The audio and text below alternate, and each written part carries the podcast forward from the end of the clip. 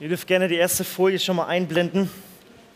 Ich freue mich auf die Woche, ich freue mich auf die Themen, die vor uns liegen. Äh, die Themen wurden nicht wahllos ausgesucht. Wir haben uns überlegt, was macht Sinn, wie kann man das am besten aufziehen und wie können wir an fünf Abenden zentrale, mit die wichtigste Botschaft, die es gibt, die wichtigste Botschaft in fünf verschiedenen Packungen euch wirklich mitgeben. Und das haben wir eben anhand dieser Social Media Plattform gemacht. Es geht heute los mit Spotify. Ähm, ich habe gar nicht so viel Ahnung von Spotify, obwohl ich es enorm viel nutze. Deswegen habe ich mich ein bisschen schlau gemacht.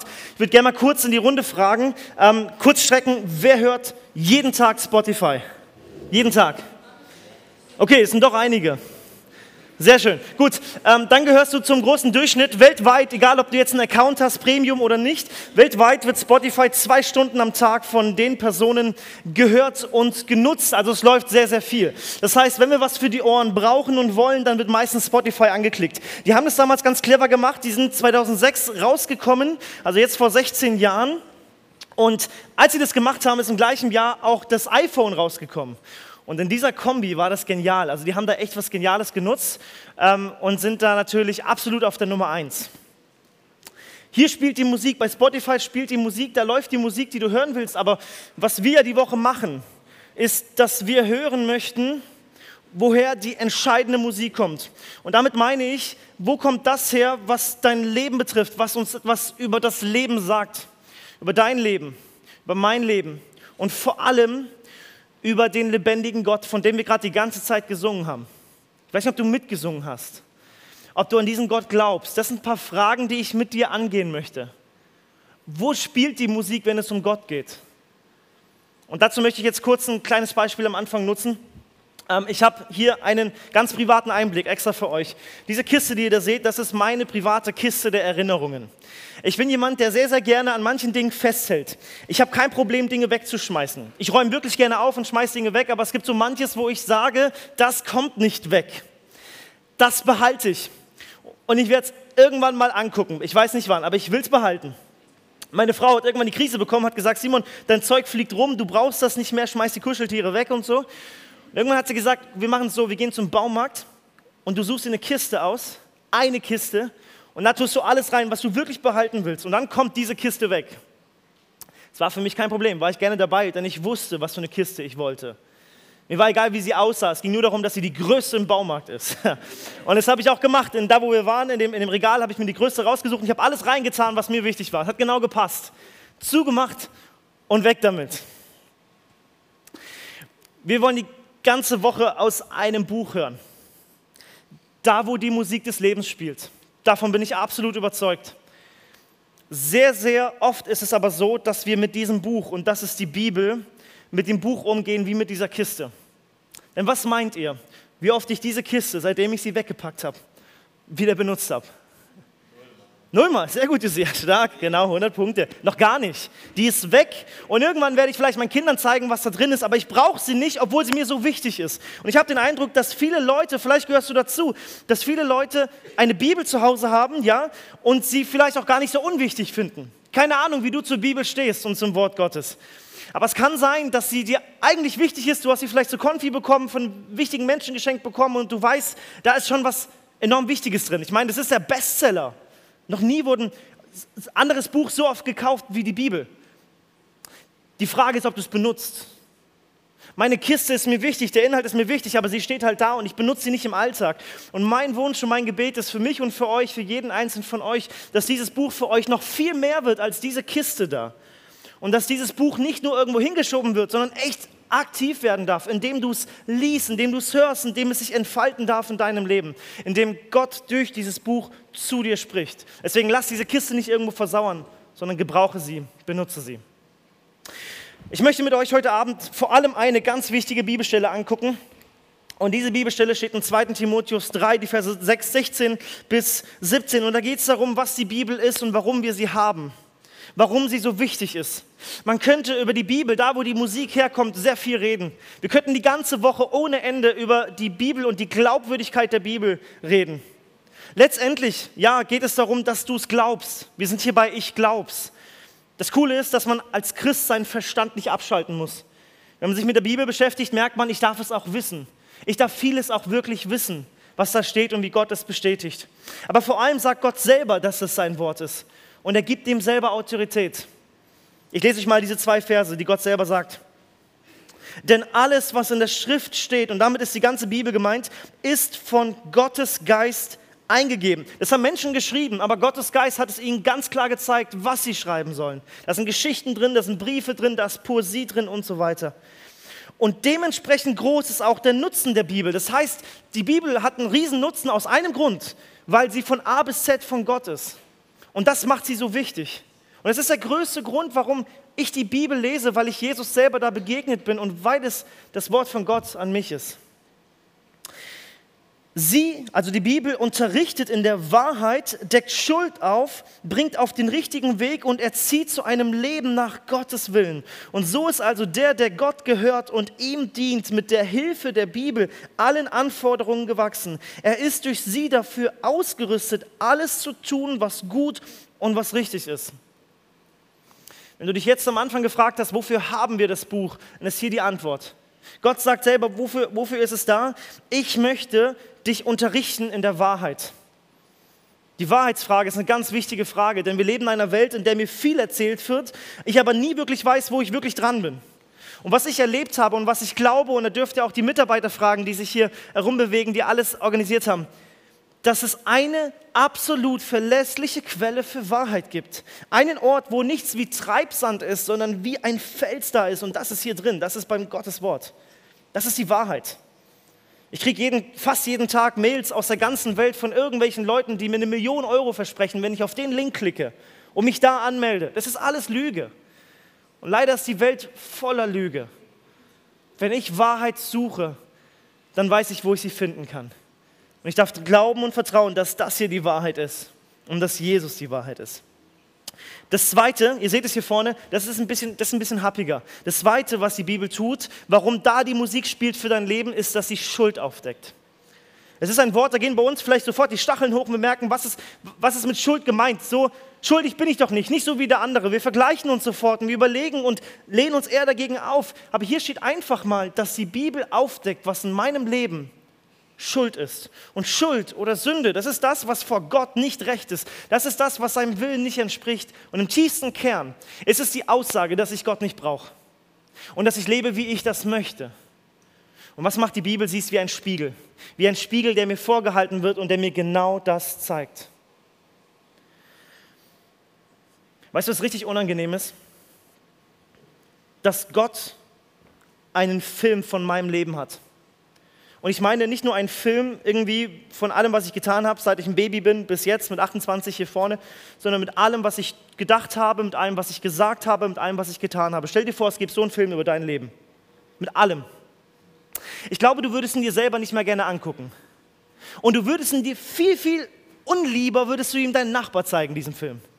Es gäbe ganz viele Stellen, wo du merken würdest, dafür schäme ich mich. Du merkst das mit dem Schuld, das hat Gott in uns reingepflanzt, da ist irgendwas nicht korrekt. Und jetzt guckst das nicht du, jetzt guckt es nicht dein Nachbar, jetzt guckt es der lebendige Gott der Bibel an. Und dieser Gott ist heilig, das heißt, er ist absolut rein, er ist absolut perfekt und er schaut sich den Film an. Das ist eigentlich noch viel schlimmer, wie wenn mein Nachbar das angucken würde. Dein Nachbar hat übrigens genau den gleichen Film wie du, keine Sorge. Wir sind alle im gleichen Boot. Aber Gott schaut sich den Film an und Gott zeigt dir das und das ist ein Problem. Und ich bin so dankbar und das ist das Zentrale in dieser Woche, dass Gott mich an dieser Stelle nicht stehen lässt, denn dann wäre ich verloren. Ich habe vorhin von dem Unperfekt, dann wäre ich verloren. Was steht hier noch? Sie deckt unsere Schuld auf, bringt auf den richtigen Weg und erzieht zu einem Leben nach Gottes Willen. Es kann sein, dass du heute Abend hergekommen bist und bei dir ist in deinem Kopf bisher das Denken, ich weiß nicht, ob du vielleicht zum ersten Mal in der Kirche bist, aber was wir ganz oft denken vom Christsein, ist, dass Christsein mit gutem Verhalten zusammenhängt. Das, was hier steht, Gott erzieht uns auf den richtigen Weg, damit wir so leben, wie er das möchte. Hast du schon mal so gedacht, Christsein ist, man muss sich entsprechend verhalten? Christsein ist im tiefsten Kern nicht ein gutes Verhalten, im tiefsten Kern ist Christsein Vergebung für mein altes Herz und für meine Schuld. Es ist Liebe, es ist Gnade, weil ich ein großes Problem habe, wenn ich die nicht habe. das gute Verhalten, so wie es hier steht, das ist die Folge davon. Ich habe ich hab Eltern, die mich lieben und ich bin ihr Sohn. Und weil ich ihr Kind bin, weil ich ihre Liebe kenne, möchte ich nicht so leben, dass ich sie andauernd verletze. Das heißt, es ist eine ganz andere Motivation. Das ist nicht, weil, ich, weil sie mich dann mehr lieben, sondern weil ich Liebe bekommen habe. Und das tut die Bibel. Sie zeigt es mir auf und zeigt mir gleichzeitig die Lösung. Und die hat einen Namen und das ist Jesus Christus. Christsein ist im tiefsten Kern Vergebung. Und dann heißt es, ich finde es so schön, guck mal, was hier steht in Vers 17, mit der Hilfe der Bibel können wir allen Anforderungen gewachsen sein. Das ist das Ziel Gottes mit der Bibel und mit dir. Das Ziel Gottes mit dir ist, dass du den Anforderungen gewachsen bist als ein Kind Gottes in der Welt. Und dafür habe ich aber gemerkt, in meinem Leben kann es nicht sein, dass die Bibel, da wo die Musik spielt, dass die Bibel irgendwie so ein schönes Extra ist. Ähm, ich habe das gelesen, ganz interessant, ist echt so passiert. Der letzte König von Württemberg, ich weiß gar nicht mehr, wie der heißt, aber es gab einen König, einen letzten. Und dieser König hatte einen Besuch vom Arzt, weil dem König ging es nicht gut und der Arzt hat ihn untersucht und der Arzt hat gesagt, Majestät, Sie sind ein bisschen zu schwer. Sie müssen abnehmen. Und der Arzt hat ihm eine Diät verschrieben. Und drei Wochen lang sollte er sich genau an diese Diät halten. Nach drei Wochen kommt der Arzt wieder, der König muss auf die Waage und er ist noch schwerer als vorher. Und der Arzt fragt, wie haben Sie das denn geschafft? Und dann sagt er, ja, ich habe meinen Essensplan gehabt und immer wenn ich fertig war mit meinem Essensplan, habe ich ihre Diät gegessen noch. Wir merken alles, das macht, das macht gar keinen Sinn. Wenn ich die Diät bekomme, einen Essensplan bekomme, dann wird der das andere ersetzen müssen, damit ich gute Ergebnisse sehe. Aber so oft lebe ich mit der Bibel da, wo die Musik eigentlich spielt, da, wo Gott redet und ich nehme sie und sage, ja, das ist mein Nachtisch. Äh, das nehme ich gerne noch irgendwie oben drauf, wenn ich Zeit habe dafür. Aber die Bibel will nicht mein Nachtisch sein. Die Bibel will nicht so ein nices Topping drauf. Die Bibel will das Hauptgericht sein. Mein Leben bestimmen. Wenn es einen Gott gibt, der mich geschaffen hat und der die Spielregeln festhält, festlegt, dann ist er auch derjenige, der das Recht hat, mir das zu sagen und zu zeigen, wie das Leben gelingt. Nicht als Nachtisch. Deswegen will ich dich ermutigen, weil es Gottes Wort ist. Ich weiß nicht, was sich abschreckt, die Bibel zu lesen. Ich glaube, viele schreckt ab, dass sie so dick ist. Ich habe jetzt hier übrigens nur das, das Neue Testament und die Psalmen. Die Bibel ist ja richtig ein dickes Buch. Das sind eigentlich 66 Bücher in einem. Und oft ist es so, dass uns das abschreckt, wenn wir das sehen. Oh, das ist so viel. So, so, ich ich schaffe es ja nicht mal, ein kleines Buch zu lesen. Ja, vielleicht geht es so, ich weiß es nicht. Ich habe ja vorhin gesagt, es gibt auch coole Hörbibeln. Das kann man ja gut auch anders machen. Aber das ist das, was uns abschreckt. Aber ich glaube, dann stimmt was mit unserer Perspektive nicht. Wisst ihr warum? Weil dann die Bibel so ein Buch ist, wo wir sagen, wir verstehen eh nichts und es ist irgendwas, was wir auch in der Kirche hören können. Aber wenn ich verstehe, dass das der Liebesbrief des Schöpfers ist, um mir zu zeigen, dass ich ein Problem habe und dass er die Lösung hat, dann lese ich es ganz anders. Über, ähm, denk mal gerade an, die, an, die, an den Menschen, den du am meisten liebst. Der Mensch, den du am meisten liebst. Jetzt hast du von dem Menschen ganz lange nichts gehört und jetzt schreibt er dir eine Nachricht. Er schreibt, hey, ich hoffe, es geht dir gut. Mir geht's gut. Habt eine schöne Woche gehabt. Hoffentlich bis bald. Liebe Grüße. Ein Menschen, den du wirklich liebst, von dem liest du auch gerne. Du bist bereit, viel zu lesen. Wenn, wenn meine Frau mir eine Nachricht schickt dann kann, oder eine Memo, dann kann die Memo, je länger, desto besser. Ich liebe ihre Stimme und ich liebe das, was sie sagt. Und dann will ich gar nicht mehr aufhören. Und ich glaube, wenn wir so diese Perspektive auf den Ort werfen, wo die Musik spielt, dann wird es eine schöne Sache sein, dass Gott hier spricht. Dann wird es eine gute Sache sein. Ganz nebenbei, wenn du dir jeden Tag in einem Jahr 15 Minuten nimmst, um in der Bibel zu lesen, wirst du durch die ganze Bibel kommen. Du hast jeden Tag 1440 Minuten. 15 Minuten ist ein Prozent davon. Es lohnt sich, die Bibel zu lesen. Und ich will euch noch einen weiteren Grund geben, warum es so wichtig ist, dass wir den Ort kennen, wo Gott spricht. Die Bibel ist wie ein Leuchtturm. Stell dir mal kurz vor, dein Leben ist wie so ein Schiff. Ja? Ähm, manche sind so richtige Ozeandampfer, vielleicht bist du ein Kreuzfahrtschiff oder ein kleines Boot, ganz egal. Du hast aber dein Boot und das ist dein Leben und du hast deinen Wellengang. Das kann keiner wirklich nachvollziehen. Du bist individuell. Und jetzt brauchst du Orientierung, denn das Problem ist in Stürmen vor allem, dass uns die Orientierung oft fehlt. Und jetzt sagt die Bibel, ich bin wie ein Leuchtturm. Gott sagt, ich möchte dir was geben, das wie ein Leuchtturm in der Nacht leuchtet, damit du weißt, wo du bist, damit du nicht gegen die, gegen die Felsen stößt. Und so wäre es gut. Und deswegen brauche ich etwas, was von außen kommt. Ich brauche die Wahrheit nicht in mir, ich habe sie nicht. Aber wisst ihr, was ich oft mache? Ich nehme einen Leuchtturm, und das bin ich selber, und ich stelle ihn auf mein eigenes Boot.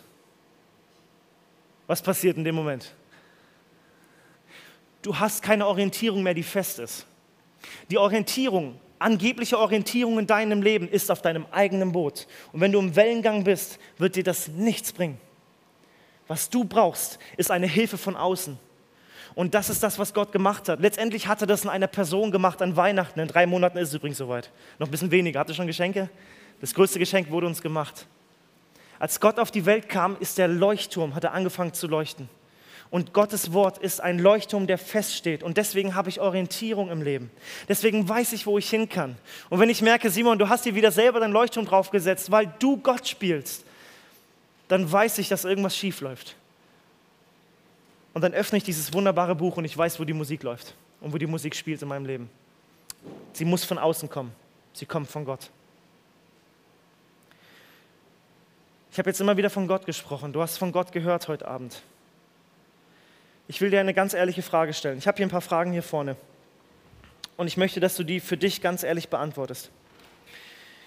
Glaubst du an einen übernatürlichen persönlichen Schöpfer? Deine Antwort auf diese eine Frage, auf die erste Frage, wird die wichtigsten Fragen in deinem Leben beantworten. Ich kann hier viel von Gott sprechen. Die Frage ist, ob du das glaubst, dass es ihn gibt. Wie würdest du jetzt, rhetorische Frage für dich, sofort diese Antwort, diese Frage beantworten? Ich möchte jetzt vier Fragen stellen. Und ich sage euch ganz ehrlich, als ich das vorbereitet habe, hat es mir wirklich leid getan. Und ich habe auch an einer Stelle geweint, weil ich das nicht machen wollte. Die erste Runde wollte ich nicht machen. Aber ich merke, dass es die logische Konsequenz ist. Also muss ich es mit euch einmal machen. Ich hoffe, ihr seid dabei, ehrlich. Vier Fragen. Die erste Frage ist, woher komme ich? Gehen wir mal davon aus, du glaubst nicht, dass es Gott gibt. Es gibt keinen Übernatürlichen. Dann muss ich dir ehrlich sagen, dann glaubst du an dieser Stelle, dass du reiner Zufall bist. Manche Menschen leben, weil Eltern Kinder wollten, manche Eltern wollten keine Kinder, haben trotzdem welche bekommen. Letztendlich bist du aber, dass du hier bist, rein zufällig auf der Welt. Du warst der Schnellste und du bist da. Aber warum bist du sonst da? Es gibt sonst keinen Grund. Die zweite Frage, warum bin ich hier? Ich habe es gerade schon angedeutet. Es gibt tatsächlich keinen tiefer gehenden Grund. Das ist das Ding, der Mensch probiert dann einen Grund zu finden, gut zu leben, liebevoll zu sein. Das ist ja alles irgendwie schön und gut, aber es gibt keinen tieferen Grund, warum du da bist, weil es reiner Zufall ist, dass du da bist.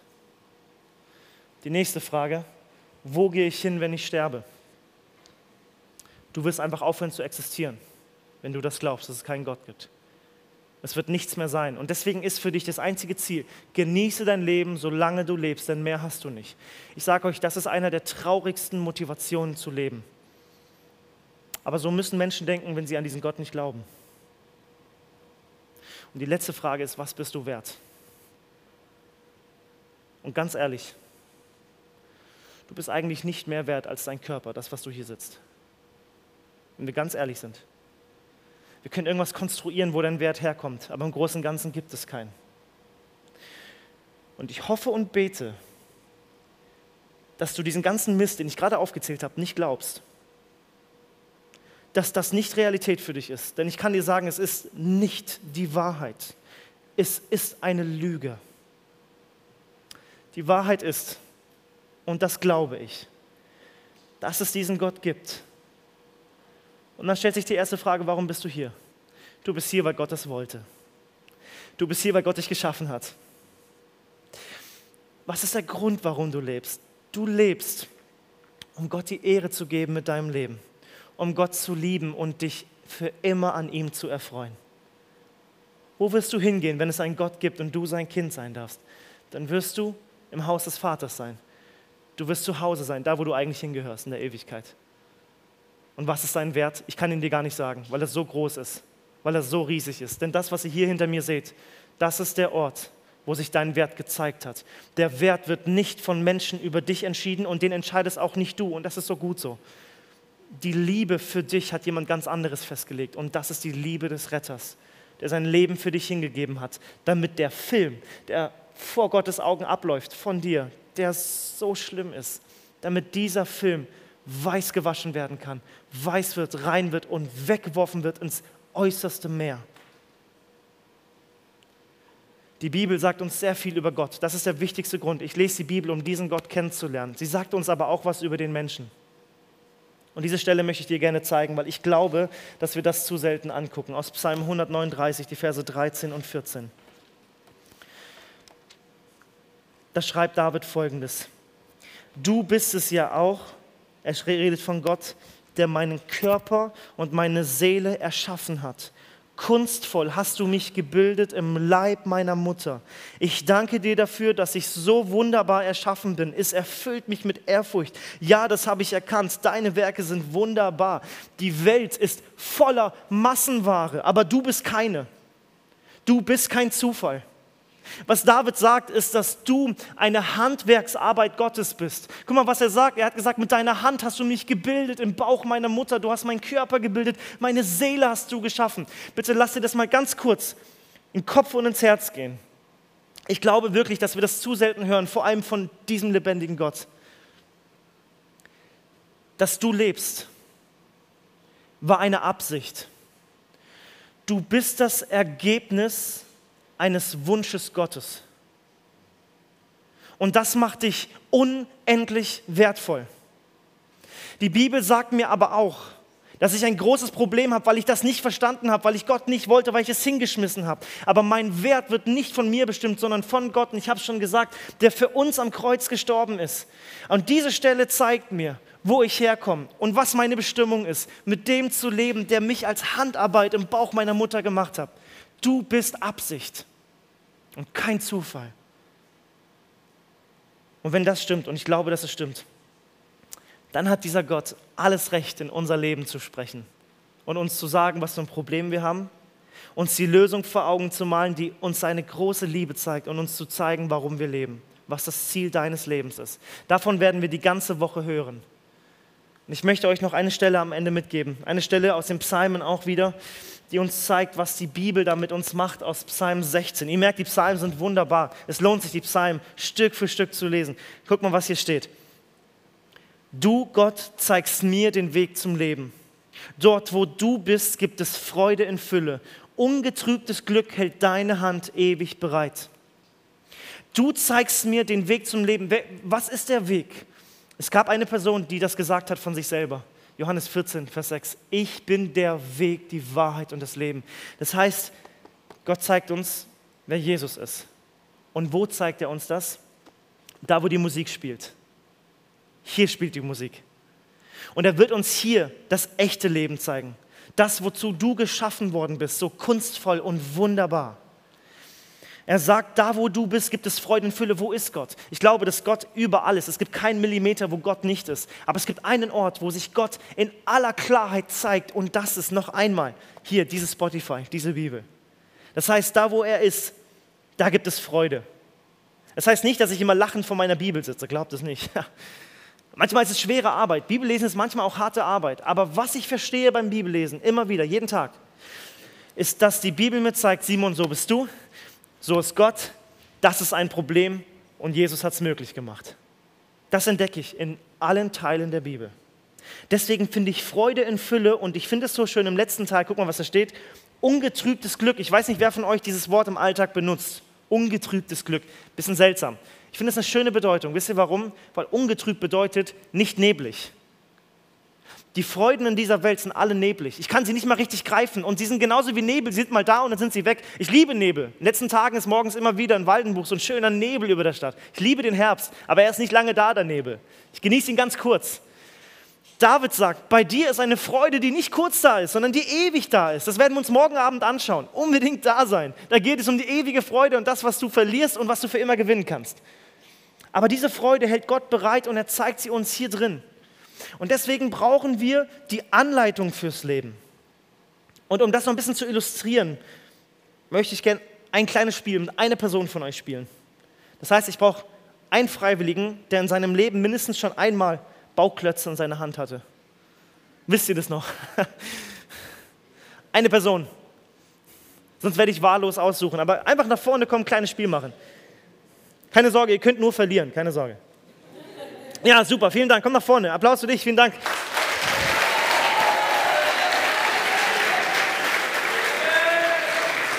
So.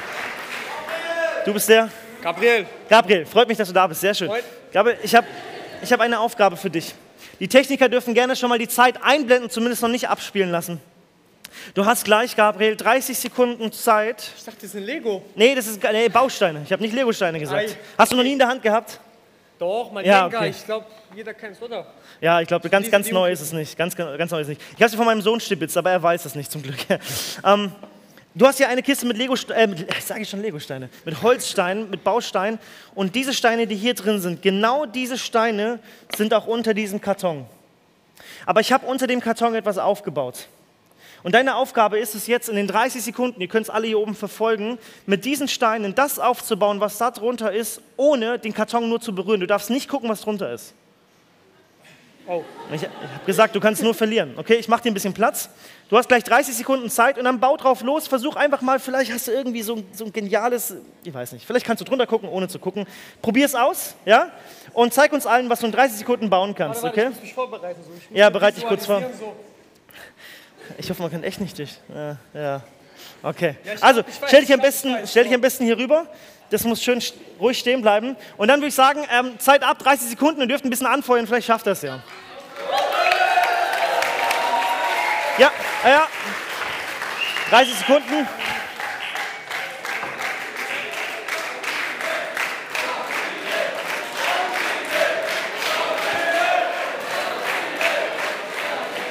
...15 Sekunden, du hast Halbzeit. Hey, das sieht gut aus.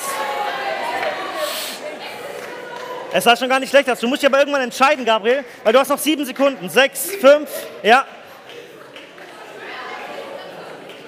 Okay. Gabriel, das war's. Ich danke dir. Glückwunsch, vielen Dank. Danke dir, darfst dich gerne wieder hinsetzen.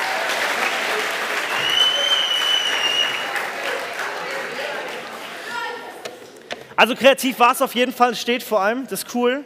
Er hat sogar drei äh, Holzklötze einfach ausgelassen. Ja? Ähm, die lege ich mal dazu. Ich hoffe, das ist okay für dich, Gabriel. So, ja. Also, das war dein Ergebnis. So, jetzt ist allen von euch klar natürlich, deswegen habe ich es vorhin kurz gesagt, es war eine unmögliche Aufgabe. Jeder würde sagen, okay, ich muss was nachbauen, das ist ja gar nicht so schwer, vor allem wenn ich weiß, wie die Anleitung ist, wenn ich sie habe. Und wenn es nur ein Hindernis gibt, um diese Anleitung irgendwie zu bekommen, dann ist für mich klar, dass ich die Anleitung, die, das Hindernis irgendwie aus dem Weg bekomme, damit ich es nach der Anleitung bauen kann. Das Hindernis war diese Schachtel, aber er durfte nicht. Gott hat dir in deinem Leben alle Bausteine gegeben, die du brauchst für dieses Leben. Er hat dir einen Verstand gegeben, er hat dir ein Herz gegeben, er hat dich geschaffen. Aber er hat sich das Leben genauso gedacht, wie er es wollte. Und der Mensch wollte es nicht. Der Mensch meinte, er braucht diese Anleitung nicht, er braucht Gott nicht. Und was er macht, ist am Ende ein Mess, auch wenn es irgendwie schön aussieht. Aber es ist nicht das, was hier eigentlich bestimmt ist. Weil der, der die Spiel erfindet und schafft, er legt die Spielregeln fest. Und was Gott macht, ist, dass er in der Bibel, in seinem Wort, da wo die Musik läuft, dass er da die Anleitung gegeben hat für die Bausteine. Und das Einzige, was wir machen müssen, ist einfach nur den Karton wegzuheben, um sich das irgendwie anzugucken, dieses Bauwerk. Und dann lerne ich Stück für Stück, das so zu bauen, wie Gott sich das gedacht hat. Denn hier spielt die Musik. Aber dieser Karton, dieser Karton bleibt so oft da drauf, weil ich keine Zeit habe, weil ich keinen Bock habe, weil ich meine, was Simon weiß, ist irgendwie besser. Und das ist Quatsch. Das Einzige, was, was wir tun müssen, ist dieses wunderbare Buch aufzumachen und Orte zu besuchen, so wie hier bei dieser Woche, wo wir gemeinsam den Karton wegnehmen und angucken, wie hat sich Gott das gedacht, wie ist das mit der Schuld, wie ist das mit der Liebe, wie ist das mit der Vergebung, wie funktioniert das mit Jesus. Und so wollen wir Stück für Stück bauen, wie Gott sich das gedacht hat. Ich wünsche dir, dass du in dieser Woche und im Rest deines Lebens so viel Leben, wie Gott dir noch geschenkt hat, lernst, den blöden Karton wegzunehmen. Denn du bist nicht weit weg von Gottes Wort und von seinem Wort für dich, von seiner Liebe für dich. Lass dich da nicht aufhalten. Hier spielt die Musik. Ich bete noch zum Schluss mit uns.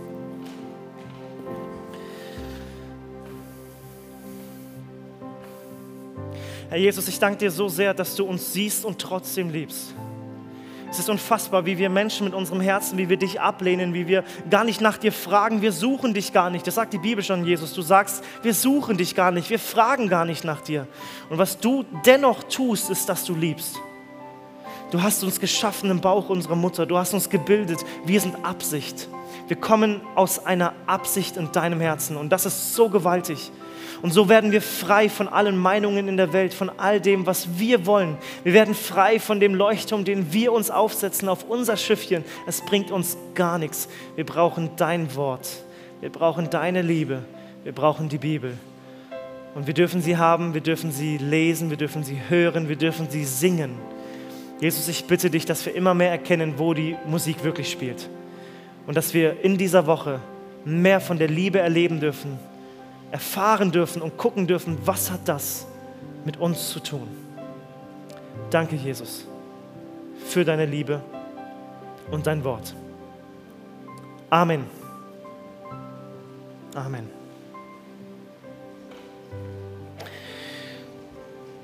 Wir wollen euch diese Woche eine Plattform, eine Möglichkeit, eine Zeit geben, wo ihr das, was ihr hört, direkt anwenden könnt.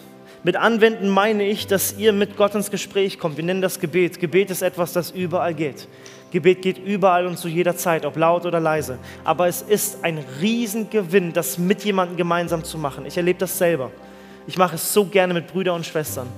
Wir wollen euch die Möglichkeit geben, jeden Abend, wo wir uns hier treffen, wenn du all das gehört und gesungen und gesehen hast, dass du die Zeit nimmst nach diesen Veranstaltungen. Es gibt extra Teams dafür, die sich Zeit nehmen. Wir Mitarbeiter sind alle hier. Wir wollen mit euch ins Gespräch kommen, mit dir. Und wir wollen mit dir beten. Und vielleicht willst du das vertiefen, vielleicht willst du über Schuld sprechen, weil dir bewusst geworden ist, da muss was geklärt werden mit Gott. Vielleicht hast du aber auch noch gar nicht angefangen. Das ist alles so fremd für dich. Dann lass das einfach erstmal alles sacken. Aber wenn du merkst, Gott redet mit dir, dann sagt die Bibel, sagt Gott, jetzt mach dein Herz nicht zu dann mach es ganz weit auf. Und es ist so schön, mit Menschen zu reden, die sich bewusst aus Liebe zu Gott und aus Liebe zu dir Zeit nehmen. Diese Möglichkeiten wollen wir euch geben, zu beten und zu Jesus zu kommen.